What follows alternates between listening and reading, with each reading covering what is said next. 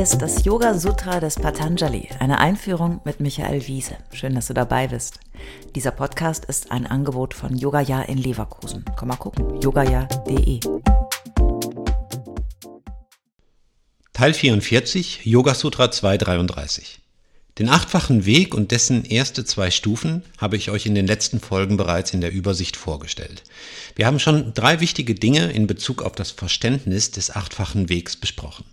Erstens ist der achtfache Weg bereits das Ergebnis, sozusagen die zwangsläufige Folge aus der Erkenntnis, dass wir zur inneren Freiheit nur aus eigener Kraft gelangen können. Zweitens handelt es sich nicht um eine Bedienungsanleitung, die man abarbeitet, um dann schwupps zur Erleuchtung zu kommen, und drittens, das ist auch irgendwie logisch, müssen wir zunächst beginnen, uns selbst zu erziehen in unserem Umgang mit der Welt. Das waren die Yamas. Und im Umgang mit uns selbst. Das waren die Niyamas. Yamas und Niyamas sind ein universeller Code, der das Zusammenleben aller Wesen natürlich und harmonisch zu regeln versucht.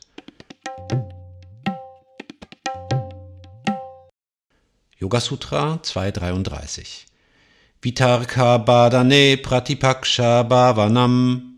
Zu Deutsch Unsicherheit bei der Umsetzung kann durch Ausrichtung auf das Gegenteil überwunden werden. Mit anderen Worten, wenn du Zweifel daran hast, ob du auf dem richtigen Weg bist mit der Anwendung der Yamas und Niyamas, dann versetze dich in das Gegenteil dessen, was du gerade tust, beziehungsweise versetze dich in dein Gegenüber, um zu überprüfen, ob das, was du gerade tust, wohl im Sinne des Yoga ist. Und Yoga ist das zur Ruhe kommen des Geistes, deines Geistes. Dieses Sutra gehört zu meinen absoluten Favoriten und ist meine persönliche, wichtigste, praktische und alltägliche Übung überhaupt. Versetze dich in die Perspektive des anderen, um zu verstehen, was du anrichtest. Das ist ein sehr cooler Rat. Sehr schwierig irgendwie. Plötzlich wird klar, dass es nicht um große Worte und große Taten geht, sondern um tausend und eine alltägliche Situation. Das ist so interessant, dass Patanjali erstmal Empathie einfordert, das Einnehmen der anderen Perspektive, um die eigenen Schwierigkeiten in der Anwendung der Yamas und Niyamas zu überwinden. Denn wenn du merkst, dass du mit deinem Verhalten für Chaos sorgst, dann nützt dir auch keine strenge Regel etwas. Du kannst dich nicht auf Regeln ausruhen, du musst sie immer neu interpretieren. Anstrengend. Natürlich ist mir klar, dass die ersten Berührungen mit Yoga in unserer Welt in der Regel nicht mit einem Vortrag über Yamas und Niyamas beginnen. Stattdessen steht zunächst eher im Vordergrund, ein herabschauender Hund zu sein, sich als Berg vorzustellen oder sich wie eine Kobra aufzurichten. Denn die meisten kommen bei uns zum Yoga, um vielleicht fitter, schmerzfreier und gelassener zu werden. Und das ist auch absolut in Ordnung. Und vielleicht siehst du ja auch schon an den drei Asana-Beispielen, aha, genau, das machen wir ja auch immer so beim Yoga. Wir versetzen uns in den Asanas in eine andere Perspektive. In die des Hundes, der Katze, der Kuh, der Kobra, des Baums und manchmal sogar des Pfaus. Jetzt weißt du warum. Es baut Distanz zum Ich auf. Das sich hineinversetzen soll nicht das Gegenüber beeindrucken. Ich nehme an, dass die Tiere, die wir imitieren, eher belustigt wären über unsere stümperhaften Versuche, sondern uns aus den Verstrickungen unseres Egos herausführen. Es ist nicht leicht, sich in die Perspektive eines Tieres zu versetzen und schon gar nicht fällt es uns leicht, uns in die Perspektive eines anderen Menschen zu versetzen. Aber es funktioniert aus meiner Erfahrung sehr gut, mit diesem Thema über den Körper einzusteigen, wie die meisten es eben tun.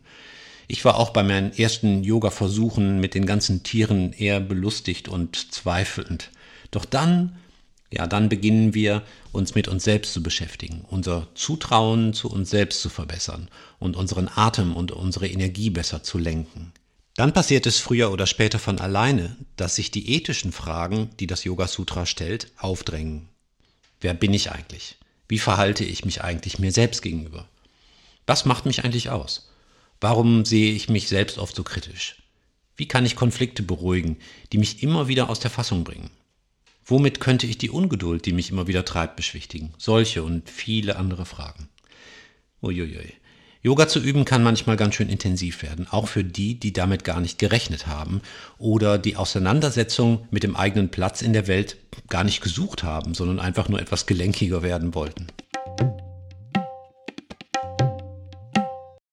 Um noch besser zu erklären, was ich meine, sagen wir mal als Beispiel, du nimmst dir fortan vor, dich mehr um das zweite Jammer zu kümmern.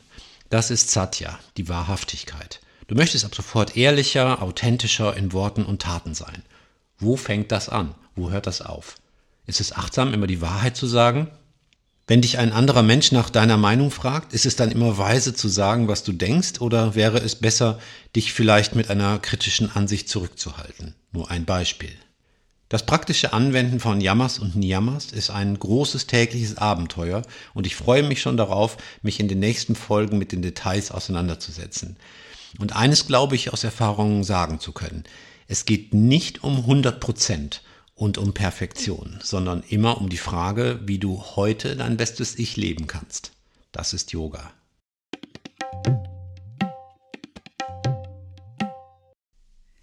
Alle bisherigen Folgen kannst du jederzeit nachhören, auch wenn du jetzt erst eingestiegen bist. Hast du Fragen oder ein Feedback zu der Philosophie-Reihe, dann schreib uns gern oder kommentiere auf unserer Website. Dort findest du auch weitere Buchtipps und Empfehlungen.